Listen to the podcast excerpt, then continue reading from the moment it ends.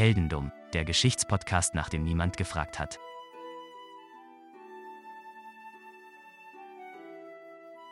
Hallo Daniel. Hallo Philipp. Da sind wir wieder und heute äh, entführe ich dich mal in eine Welt, die du sehr gut kennst.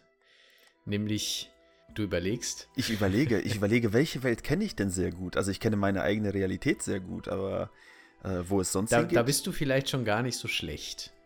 Oh, da bin ich ja gespannt. Ich entführe dich ins Nordrhein-Westfalen des späten 20. Jahrhunderts. Oh, das kenne ich ja fast wirklich. Also ich, ich kenne es, ich kenne es lokationstechnisch, aber nicht zeitlich gesehen. Das muss ja auch nicht sein, denn es geht tatsächlich darum, ähm, welche Orte da drin vorkommen. Du wirst gleich sehen, wie es weitergeht. Für alle von euch, die nicht aus NRW kommen, ihr könnt trotzdem dranbleiben. Keine Sorge, die Geschichte ist trotzdem spannend. Und sie ist auch tatsächlich ein bisschen mehr spannend als lustig, aber sie ist trotzdem im höchsten Maße skurril. Das kann ich euch auf jeden Fall versprechen. Ja, das ist ja der wichtigste Punkt. Legen wir los. Und zwar legen wir los im Jahr 1950. Das ist jetzt noch nicht so spät im 20. Jahrhundert, aber das ist auch nur der Startpunkt unserer Reise. Da wird nämlich Günther Stoll geboren. Günther Stoll wird da geboren. Über Günther Stoll brauchen wir nicht viel wissen. Wir wissen nicht, wo er geboren ist. Wir wissen auch nicht, an welchem Datum genau. Wir wissen nur, dass er arbeitsloser Lebensmitteltechniker wird. Bis 1984. Das, das Schlimme ist, es klingt jetzt schon wie NRW heute. Der arbeitslose Günther, Entschuldigung.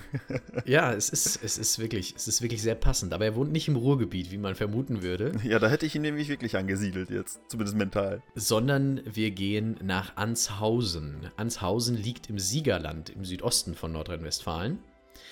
Und alles, was wir über Günther Stoll wissen, im Prinzip äh, geschieht im Jahr 1984. Da ist er 34 und vor allem am 25. Oktober 1984, denn unsere ganze Geschichte heute spielt sich in einer Nacht ab. Hm. Also, 25. Oktober 1984, wir haben einen Donnerstag. Günther Stoll, ja, klassisch, sitzt mit seiner Frau zu Hause in Anshausen im Siegerland und äh, lebt eigentlich ein ganz normales Leben. Man lebt so vor sich hin. Er ist zwar gerade ohne Anstellung, aber äh, man war im Laufe des Jahres trotzdem mal des Öfteren zum Urlaub in Holland zum Beispiel. Och man kommt mal ein bisschen raus. Aber Günthers Frau merkt langsam aber sicher, Günther wirkt seit geraumer Zeit sehr angespannt, sehr nervös, sehr ruhelos. Er sagt immer wieder so Sachen, ja, dass er sich irgendwie verfolgt fühlt, dass es ihm nicht gut geht. Und er hat einen ganz schlimmen Abend an diesem 25. Oktober und er sitzt da auch beim Abendessen und sagt die ganze Zeit solche komischen Sachen. Und das ist natürlich auch für die Frauen ein bisschen komisch. Was würdest du denn so, also sagen wir mal so küchenpsychologisch, weil ihr sitzt auch passenderweise gerade am, Echt, äh, am Esstisch. Was würdest du jetzt küchenpsychologisch vermuten, was ist da los? Also ich hätte, je nachdem natürlich, was, was er jetzt genau gesagt hat, aber ich hätte ihn gefragt, so was, ob, ob er, also mein erster, mein erster Gedanke wäre, hast du schlecht geträumt? Hast du irgendwie irgendwelche Probleme bei der, nee, bei, bei der Arbeit, das stimmt ja gar nicht, aber hast du irgendwelche, ja, hast du irgendwelche ich weiß ja nicht, was, was hat er denn gemacht davor? Wie, wie hat er seinen Tag verbracht? Ich weiß es gar nicht. Also es ist tatsächlich nicht unbedingt überliefert, wie er seinen Tag verbracht hat, aber also vor allem seit man so äh, auf diesem, auf diesem, in diesen Holland-Urlauben war im Sommer und so weiter, äh, seit ein paar Wochen und Monaten hat er echt Verfolgungswahn. Also der sagt, da sind Leute und die wollen mir was tun. Und ich halte das nicht mehr aus und so weiter. Aber nur, aber immer kryptisch und vage. Also er sagt mhm. nie, wer das sein soll. Und auch wenn sie nachhakt, kommt da nichts. Also wenn ich das auf ähm, NRW heute übertrage, dass, wenn jemand nach Holland gefahren wäre und dann zurückkommt und sagt, oh, ich werde verfolgt oder irgendwie jemand will mir was, also entweder schuldet er Leuten Geld für Drogen oder hat zu viele Drogen genommen und bildet sich ein, dass er jemandem Geld für Drogen schuldet. Das wären so meine zwei Vermutungen. Aber so in die Richtung würde ich vielleicht denken, vielleicht auch nicht, ich weiß es nicht. Ist vielleicht auch gar keine so schlechte Idee. Also wir kommen später nochmal zu einer Hypothese, um all das, was jetzt gleich noch äh, passiert, weil bis jetzt sind wir nur bis zum Küchentisch gekommen. Die, die Hypothese Drogen, die kommt noch. Aber da kommen wir gleich drauf zurück. Erstmal muss ja überhaupt irgendwas passieren, damit es was aufzuklären gibt. Ja, natürlich. Also, der Abend geht so seinen Gang. Günther ist immer noch nervös und geht mit seiner Frau ins Schlafzimmer. Da steht auch der Fernseher. Er setzt sich da auf den Sessel und er ist wirklich ziemlich abwesend. Ne? Wir haben jetzt ungefähr elf und er sitzt da auf diesem Sessel und ist so halb weg mit dem Kopf und halb da und antwortet dann auch irgendwie nur so komisch. Und plötzlich springt er auf. plötzlich ist er, ist er voll aktiv und ruft, jetzt geht mir ein Licht auf.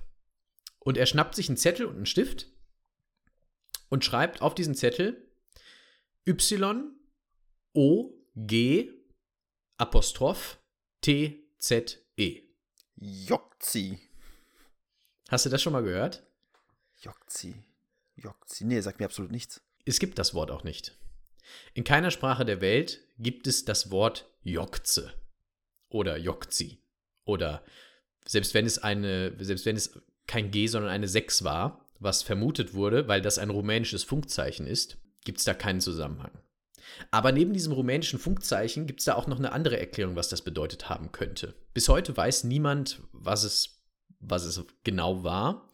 Und damals wusste es erst recht keiner. Aber äh, ein paar Jahre später hat man herausgefunden, dass das ein NATO-Code gewesen sein könnte. Okay. Die NATO hatte früher so Codes, die sie immer mal wieder benutzt hat, um klarzumachen, wie die Truppenbewegungen in Westeuropa auszusehen Mhm. haben. Insgesamt könnte das, was hier auf diesem Zettel steht, tatsächlich der Code für eine Truppenbewegung sein. Das Y stünde dabei für Deutschland und Militär. Kennt man? Das O wäre, wäre eine Null und Mhm. würde bedeuten Aktion beendet oder Rückzug. Das GTZ würde stehen für Golf Tango Zulu. Das bedeutet Aufgabe des Stützpunkts. Und das E hatte einen Akzent oben drauf und das wäre das Apostroph, was Mhm. sich in der Mitte befindet. Das steht für die Benelux-Länder, also für Belgien, Mhm. Niederlande, Luxemburg. Und wenn man das auf diese Art und Weise liest, dann würde die Botschaft bedeuten, eine Aktion in Deutschland wird abgebrochen und die, die diese Aktion durchgeführt haben, ziehen sich zurück in die Benelux-Länder. Das wäre eine mögliche Erklärung dafür, was der auf diesen Zettel geschrieben hat. Okay, das heißt, wir haben jetzt einen, eine Person, die scheinbar Verfolgungswahn hat und oder tatsächlich sich Sorgen macht, weil sie verfolgt wird. Aus dem Nichts schreibt sie einen möglichen sinnvoll erscheinenden Code, der von der NATO so benutzt sein könnte. Habe ich das bisher richtig verstanden, ja?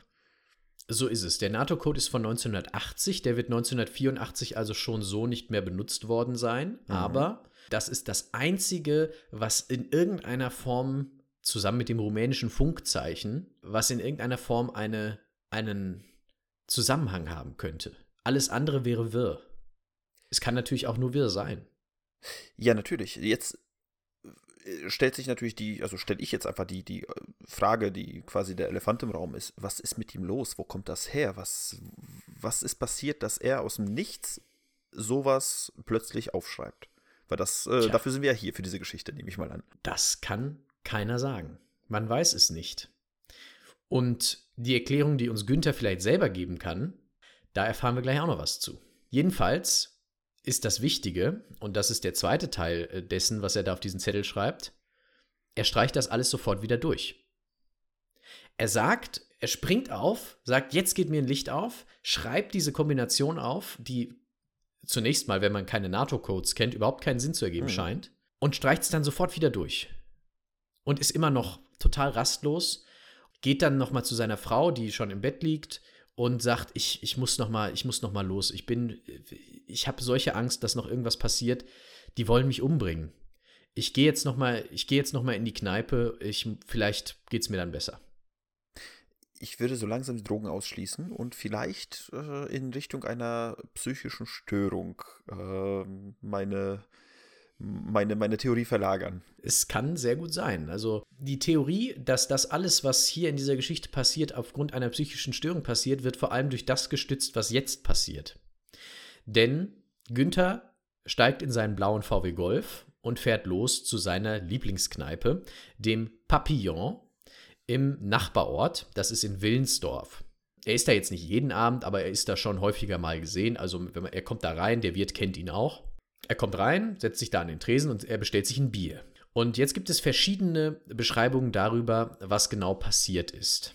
Sicher ist, noch bevor er das Bier trinken kann, noch bevor der Wirt ihm das Bier auf den Tisch stellen kann, kippt er mitsamt seinem Barhocker um und fällt böse hin und zieht sich eine Wunde im Gesicht zu. Und da würde man ja schon, glaube ich, eher drauf kommen, da ist irgendwas psychisch nicht, nicht in Ordnung. Oder da ist irgendwas gesundheitlich nicht. Genau, richtig. gesundheitlich hätte ich jetzt gesagt. Also muss jetzt nicht unbedingt psychisch sein, aber vielleicht einfach, einfach nur ein, ja, äh, gibt ja, gibt ja tausende Gründe, warum man zusammenklappt und umfällt und äh, ja, dementsprechend halt sich Schmerzen zufügt. Unabsichtlich. Unabsichtlich, ja. Die Leute in der Kneipe dachten natürlich, es ist Donnerstagabend, es ist 11 Uhr irgendwie, der hat schon ein bisschen was getrunken und Mhm. kam hier jetzt noch rein, aber der hatte noch nichts getrunken. Das, äh, da waren sich alle sicher, seine Frau wusste das. Bis er in der Kneipe war, also in der Zeit, hätte er auch nicht irgendwie da sich groß besaufen können. Deswegen, der war nüchtern und ist einfach vom Stuhl gekippt. Und die Frage ist, ähm, warum ist er umgekippt? Das ist eine der vielen, vielen Fragen, die sich noch ergeben werden im Laufe dieses, dieser Folge. Da gibt es unterschiedliche Beschreibungen drüber. Deswegen ähm, habe ich das vorhin gesagt. Die eine Beschreibung ist, das ist eine Beschreibung aus einem, aus einem Fernsehbeitrag darüber, aus der Sendung Aktenzeichen XY ungelöst, wo die Polizei für Kriminalfälle um Mithilfe bi- bittet. Ähm, da wird sozusagen dargestellt, dass er hingefallen ist, weil er jemanden an dem Tresen hat stehen sehen, auch, wo er sich so erschrocken hat und solche Angst auf einmal hatte, dass er umgefallen ist. Es gibt andere Beschreibungen, die sagen, der ist einfach so zusammengeklappt. Ich, ich habe jetzt sehr viele Fragen im Kopf. Aber meine wichtigste Frage, die sich so quasi nach vorne drängt, was ist im Anschluss noch passiert, dass das in dieser Sendung aufgetaucht ist? Weil normalerweise werden Sachen, die äh, in, in Sendungen dieser Art besprochen werden, sind ja Morde, sind Entführungen, sind irgendwelche, ähm, ja, wie gesagt, ungelösten Verbrechen. Aber ein Arbeitsloser, der irgendwas auf den Zettel schreibt und dann äh, besoffen, also vermeintlich besoffen vom Hocker fällt, ist bisher jetzt noch nie ein Verbrechen gewesen, welches irgendwo ein Aktenzeichen hätte bekommen müssen. Das ist richtig. Aber es ist ja auch erst kurz, vor, äh, kurz nach elf. Aha, das stimmt, der Abend geht ja noch weiter, ja. Der Abend geht noch weiter. Die Nacht ist noch lang. Und Günther trinkt auch sein Bier nicht. Er kriegt noch, er kriegt noch vom, ähm, vom Wirt noch einen Schnaps aufs Haus, auf den Schreck. Ja. Zum Hochkommen, ne? Natürlich. Also zum, zum, zum Wieder, zum, zum, Wieder- Kreislauf wieder. Äh, Richtig, wie man das so macht im Siegerland. In der Dorfkneipe gibt es noch einen Schnaps für den Weg und äh, Günther äh, dreht sich um und geht wieder raus. fährt er wieder nach So. Hause? Das ist das, was ich dich jetzt fragen wollte. Was, also, was würdest du glauben, was Günther macht? Ja, also ich weiß ja nicht, wie vernünftig Günther ist. Also jetzt unabhängig von seiner Eskapade jetzt in den letzten paar Stunden. Äh, Grundsätzlich würde ich ihn nicht fahren. Also hätte ich, hätte ich Macht über Günther, hätte ich gesagt, nein, Günther macht das nicht. Ist keine gute Idee. Also dein Kreislauf scheint Probleme zu machen, deine Psyche scheint Probleme zu machen. Du hast einen Schnaps äh, mitbekommen, ob du ihn dir gerade kurz reingekippt hast oder nicht, sei mal dahingestellt. Ähm, wäre trotzdem unverantwortlich. Ich wäre vielleicht eine Runde um den Block spaziert, um meine Gedanken und meinen Kreislauf zu sortieren. Aber du musst dir vorstellen, du hast auch eine, du hast auch absolute Todesangst offensichtlich. Also, wenn du in Stimmt. dieser psychischen Ausnahmesituation bist, merkst du das ja nicht, dass du in dieser psychischen Ausnahmesituation bist. Wenn du wirklich krank bist, dann weißt du das ja nicht. Das stimmt. Also tatsächlich, vielleicht, vielleicht, ah, vielleicht wäre ich tatsächlich dann auch zur Polizei gegangen und hätte gesagt, ey Leute, ich habe da äh, ein Problem.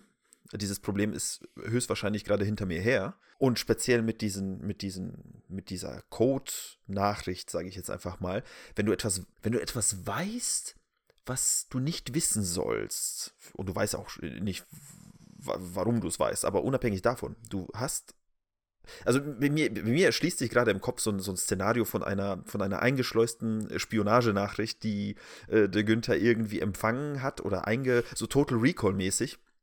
Äh, dass er quasi jemand anderes ist. Äh, und die Leute, ja, das ist Total Recall auf der Erde. Das ist äh, Total Recall im Siegerland. Tja, es ist schon skurril, ne?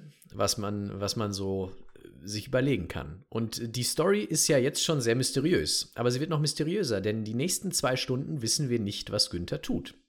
Günther ist jetzt zwei Stunden lang verschollen. Zwischen elf und eins sieht den kein Mensch. Er kommt nicht nach Hause, er geht nicht mehr in die Kneipe, er steigt in seinen äh, VW Golf und fährt weg. Wohin, weiß man nicht. Niemand hat ihn gesehen. Um 1 Uhr wird er dann aber wieder gesehen. Und zwar in Heigerseelbach. In Heigerseelbach, auch ein Dorf in der Nähe, da wohnt wer? Günthers Bruder, ich weiß es nicht. Die Mutter. Die Mutter, ja, Aber die Geschwister auch. Nicht weit weg, ja. Die Mutter wohnt da auch. Günther ist da aufgewachsen, es ist also auch sein Elternhaus, was Mhm. in dieser Straße ist. Und er fährt in diese Straße rein und er klingelt, aber er klingelt nicht bei seiner Mutter, sondern bei der übernächsten Nachbarin der Mutter. Also quasi zwei Häuser weiter. Zwei Häuser weiter. Mhm. Bei, bei einer Frau Helfritz. Die kennt er noch aus Kindertagen. Die waren nie besonders eng. Die kennt er einfach. Äh, Weil die da in dem Dorf irgendwie auch bekannt ist, weil die da zur Kirche geht und so Mhm. weiter. Und die alte Frau wohnt alleine und macht natürlich mitten in der Nacht nicht die Tür auf. Weil sie erwartet niemanden. Genau, vor allem nicht, wollte ich gerade sagen, wenn, wenn sie niemanden erwartet. Ich meine, ich mache schon meistens nicht auf, wenn der Postbote klingelt. Ähm, und das am helllichten Tag. Aber sie ist ja nicht blöd und sie macht ihr Schlafzimmerfenster auf, um zu gucken, wer draußen ist. Vielleicht ist ja was passiert. Sie guckt also aus dem Schlafzimmerfenster und unten steht Günther. Und sie ist total verwirrt, aber sie, sie spricht mit Günther, was denn da los ist. Und Günther sagt, ich muss dringend mit jemandem reden. Es wird noch was ganz fürchterliches passieren in dieser Nacht. Und er sagt, er will nicht zu seiner Mutter, weil in seinem Elternhaus würde man ihn nicht verstehen. Wenn der NATO spricht, bestimmt nicht, ja. Vielleicht war es eine NATO-Erfahrung.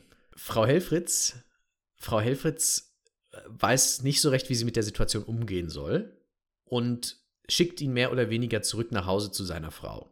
Sie sagt, geh doch nach Hause zu deiner Frau, da bist du doch sicher, da ist doch alles okay. Und er sagt, ja, Sie haben wohl recht, ich mache mich auf den Weg zurück, ist wohl besser so. So, und das ist die letzte Situation, in der man Günther Stoll lebend gesehen hat. Und damit schließt sich zumindest der Kreis zu einer Sendung, wo man über Vermisste sprechen könnte. Naja, sagen wir nicht lebend gesehen hat. Das ist falsch. Ist nicht der letzte Ort, wo man ihn lebend gesehen hat, sagen wir es mal so. Aber der letzte Ort, wo man ihn, aber dazu kommen wir gleich noch. Also es ist nicht der letzte Ort, wo man ihn Okay, lebend okay. gesehen hat, aber in einem Mhm. bestimmten körperlichen Zustand gesehen hat, sagen wir es mal so. Okay, okay. Er fährt also, sagt er so zumindest, wieder nach Hause. Wir springen nochmal zwei Stunden weiter, denn seine Spur verliert sich wieder für die nächsten zwei Stunden. Ich meine, ist ja auch logisch. Ist, wir sind irgendwo im tiefsten Siegerland. Es ist 3 Uhr morgens, 2 Uhr morgens, äh, irgendwo auf einer Landstraße. Da ist nicht viel los. Aber um 3 Uhr morgens ist durchaus was los auf der Autobahn. Und hier kommen wir so ein bisschen dahin, wo du dich auskennst. Wir befinden uns auf der A45, die Autobahn 45 Richtung Ruhrgebiet, kurz hinter den Autobahnausfahrten Lüdenscheid. Ach, quasi, quasi zu Hause. Zwischen Lüdenscheid Nord und Hagen Süd.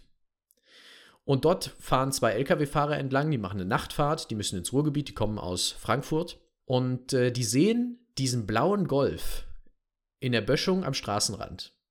Man muss dazu sagen, Lüdenscheid, Hagen, das ist so ungefähr, wenn man aus dem Siegerland kommt, vielleicht eine Dreiviertelstunde, Stunde. Ja. Mit dem Auto auf der Autobahn. Also durchaus weit entfernt. Und sie sehen diesen, diesen, diesen blauen VW Golf verunglückt im, im Straßenrand an der Böschung. Aber sie sehen auch, dass da eine Person noch rumläuft, um, um das Auto rumläuft, in so heller Kleidung. Und gehen davon aus, hoffentlich war das der Fahrer, hoffentlich ist der unverletzt. Und äh, sie gehen dann, sie halten an, beide, unabhängig voneinander. Sehen sie auch diese Person und halten auch beide unabhängig voneinander an. Einer geht zur Notrufsäule, ruft Polizei und Notarzt. Und einer geht halt schon mal zum Auto. Diesen Menschen, der da um das Auto rumlief, den finden sie nicht, aber sie finden auf dem Beifahrersitz Günther. Hm. Auf dem Beifahrersitz seines eigenen Autos. Und Günther ist splitterfasernackt. Okay.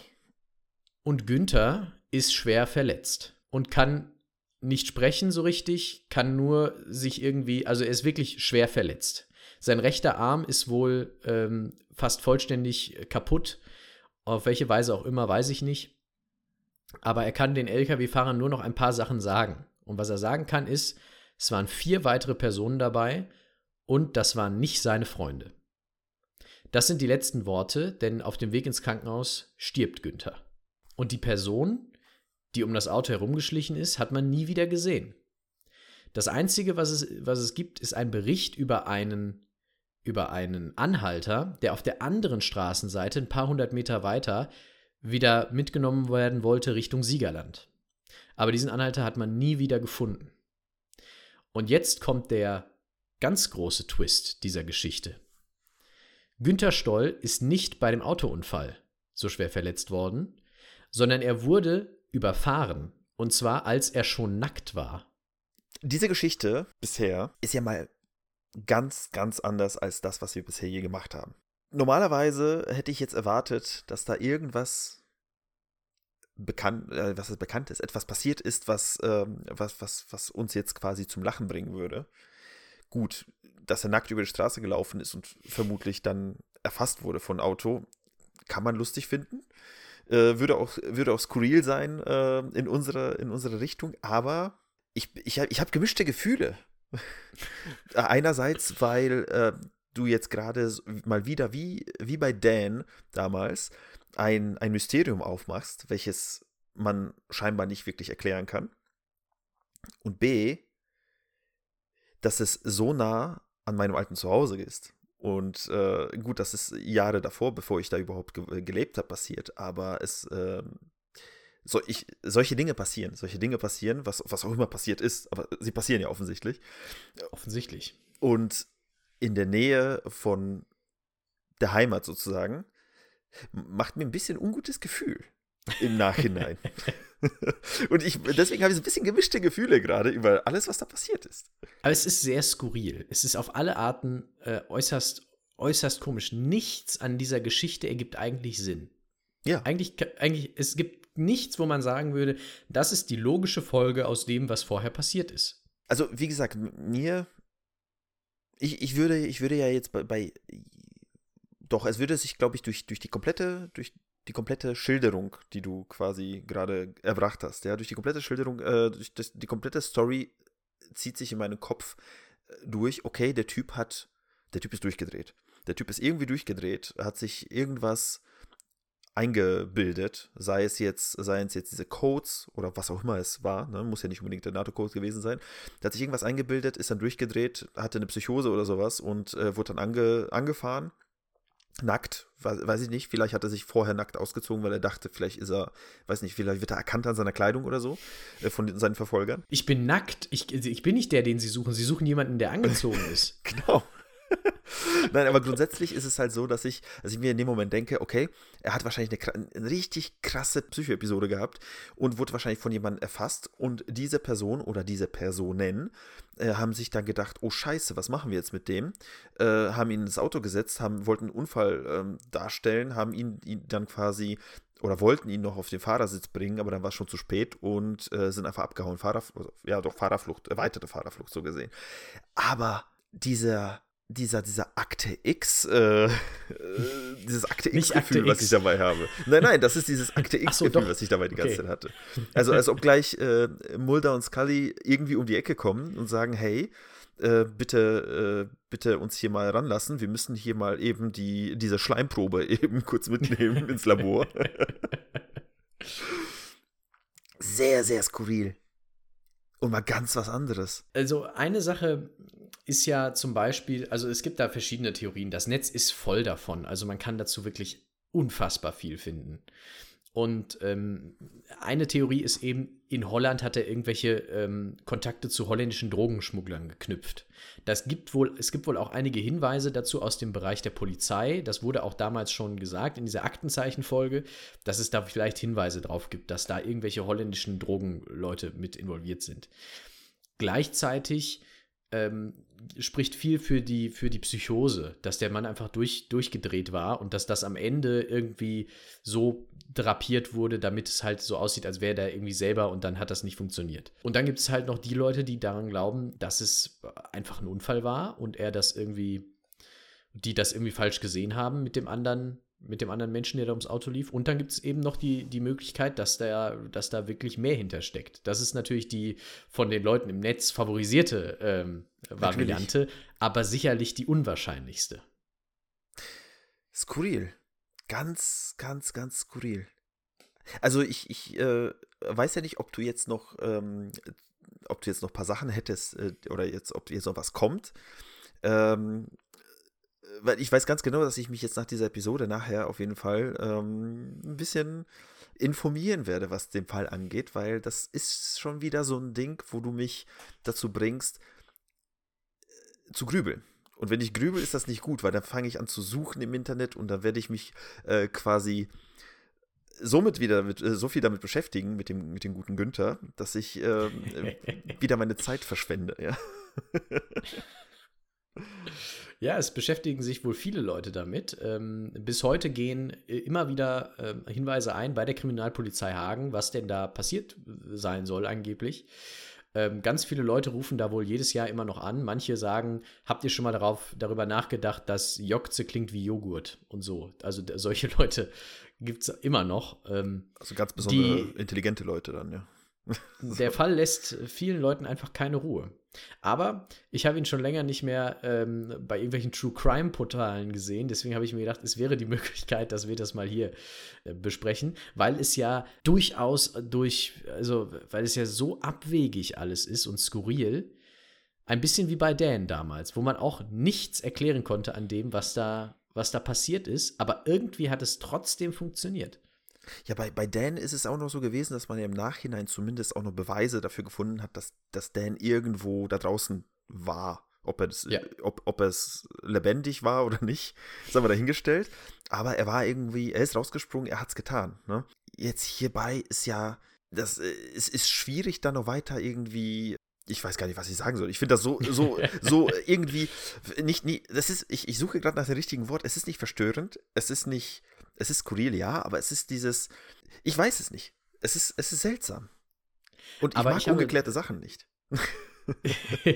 ich habe das, ich habe das tatsächlich auch. Ich weiß auch, was du, was du sagen möchtest. Es ist so, es, es, es piekst einen an der falschen Stelle. Ja, genau das ist es. Genau das ist es. Das ist es. Genau, du beschreibst es sehr, sehr gut. Und es hört dich auf. Das ist wie, wie so ein Jucken, an das du nicht drankommst. Ja, das stimmt. Das stimmt, aber es gibt dafür so, so, ist egal. Jedenfalls, ähm, das ist die Geschichte von Günter Stoll. Ich habe tatsächlich nichts mehr dazu zu sagen. Das, das war es eigentlich. Ich ähm, kann nur empfehlen, äh, vielleicht haben wir das eine oder andere auch hier im Podcast drin, äh, den Aktenzeichen XY-Beitrag äh, sich anzuschauen. Es sind, glaube ich, 13 Minuten oder sowas. Die lohnen sich sehr, um das Ganze nochmal nachzustellen, um sich das Ganze auch nochmal anzuschauen. Es gibt verschiedene Quellen dazu, die das auch nochmal auf eine andere Art und Weise und mit Interviews mit, mit der Polizei und so weiter darstellen. Es gibt äh, YouTuber, äh, die das komplett einmal durcherzählen, wie, die, wie diese Geschichte ist. Ähm, bei manchen ist da ein Detail mehr oder weniger drin, das man bei anderen nicht findet. Da muss man natürlich immer ein bisschen vorsichtig sein. Ich habe mich auf das beschränkt, was wir wissen. Es ist auf jeden Fall, glaube ich, eine, eine spannende Geschichte. Eine sehr spannende Geschichte. Lüdenscheid Crime. Lüdenscheid Crime. Und vor allem, weißt du, was das Schöne ist? Vielleicht in 1800 Jahren wird diese Geschichte quasi wie die aus China, ähm, die wir letztes Mal hatten, äh, mit irgendwelchen übernatürlichen, äh, weiß ich nicht, Sachen in Verbindung gebracht und romantisiert, weil die, solche Geschichten entwickeln sich immer weiter. Also ob da jetzt ja, noch Fakten so. dran sind oder nicht. Ähm, ja, das ist sehr interessant. Wieso habe ich da, das ist, ich stelle mir diese Frage jedes Mal, wenn du mir was erzählst. Ne? Wieso habe ich davon noch nie was gehört? Und es ist so nah an zu Hause. es ist so nah an zu Hause und trotzdem äh, denkt man nicht dran. Das stimmt.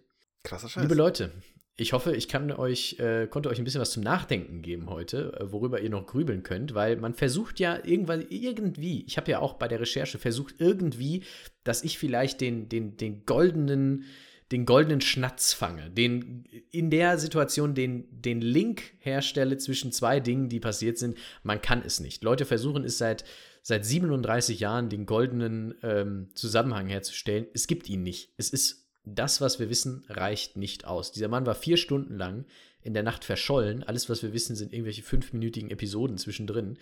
Das reicht nicht. Das reicht nicht, um festzustellen, was passiert ist. Aber ihr könnt ja mal auf Suche gehen, ob ihr was rausfindet. Tja, manche Leute kriegen ihren Abend nicht mehr zusammen, nachdem sie gesoffen haben, kommen aber lebendig zu Hause an. ja, oder manche eben umgekehrt. Richtig. Vielen Dank. Dankeschön fürs Zuhören. Super Ding. Und äh, ja, heute Nacht werde ich halt ein bisschen weniger schlafen. Nicht, weil es mir Angst macht, sondern weil ich wieder auf Recherche gehen werde. Der Blick des Schauspielers im Aktenzeichen XY-Beitrag macht dir Angst. Du wirst sehen, was ich meine. Tschüss zusammen, Dankeschön, bis zum nächsten Mal. Bis dann.